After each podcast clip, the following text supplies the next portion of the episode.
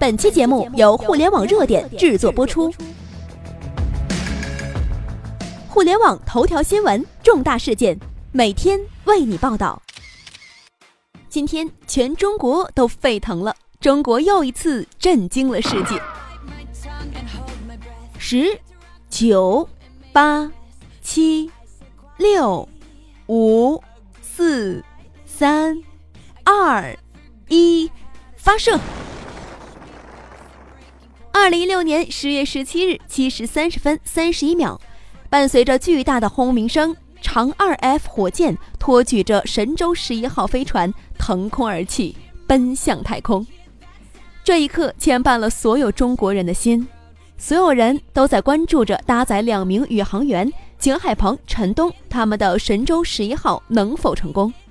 当任务总指挥张又侠宣布。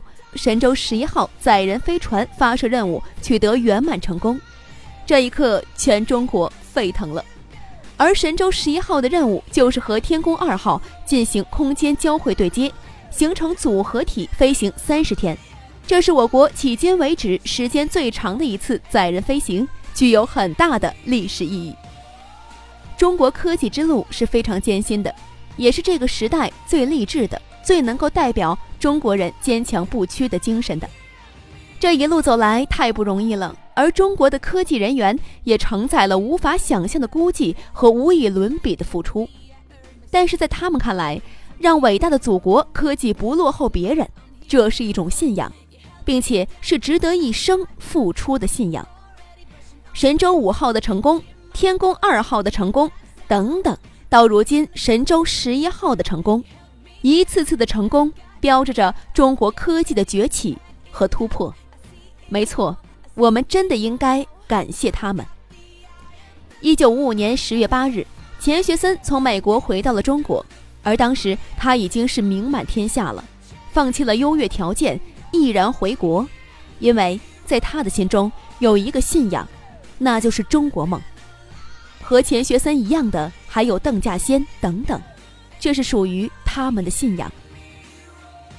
我记得在九月十五号天宫二号发射成功之后，有一条这样的微博，上面大概写着：二十多年前，当国际空间站还在筹备期时，我国就一直努力申请想要加入国际空间站计划，却被美国以防止航天技术扩散的理由给拒绝了。说白了，就是嫌你技术差，不愿意带你玩儿。中国被逼无奈，只能白手起家，以一己之力建设自己的空间站。目前世界上仅有一个空间站，这个是国际空间站，建立于一九九三年，是由美国国家航空航天局、俄罗斯联邦航天局、欧洲航天局、日本宇宙航空研究开发机构、加拿大国家航天局和巴西航天局。六个国际主要太空机构联合推进的国际合作计划，参与该计划的共有十六个国家和地区组织。早在二十多年前，中国就希望能够参与国际空间站的合作，但是以美国为首的国际空间站主要参与方反对邀请中国加入，而原因就是他们觉得你们国家太落后了，不屑一顾。赤裸裸的拒绝和嘲笑，让中国科技人员知道。一切要靠事实说话，而中国航天科技人员用他们的心血换来了成功。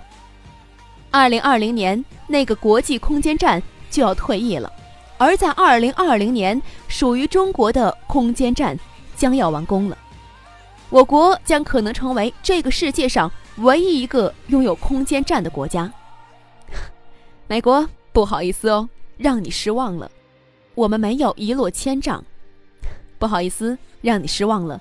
我们居然独立完成了，不好意思，让你们失望了。我们还将继续让你们失望。曾经的中国是连火柴都造不出来的末流国家，如今的中国是第五个独立研制和发射卫星、第三个把人类送上太空的国家。在追求科技突破的路上，他们有太多不为人知的艰辛和痛苦。常人无法承受的，他们承受了；常人无法坚持的，他们坚持了。正是有了一批批的科技追梦者，才使得我们国家越来越强大。而他们很多人甚至都鲜为人知。好了，朋友们，让我们向默默付出一生的他们致敬，也铭记他们为祖国付出的一切。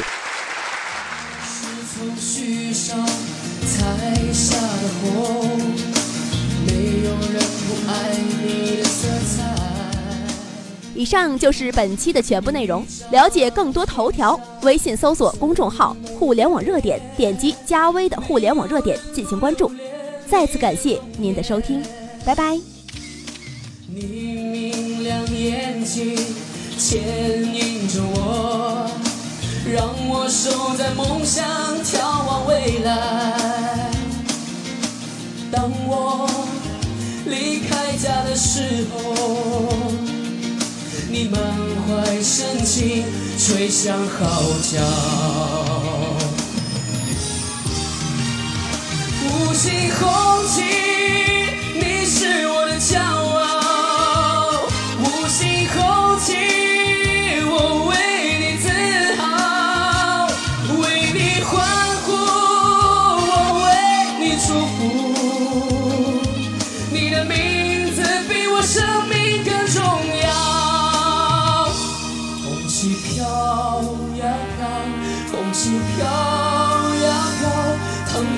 日月像白云越飞越高，红旗飘呀飘，红旗飘呀飘，年轻的心不会衰。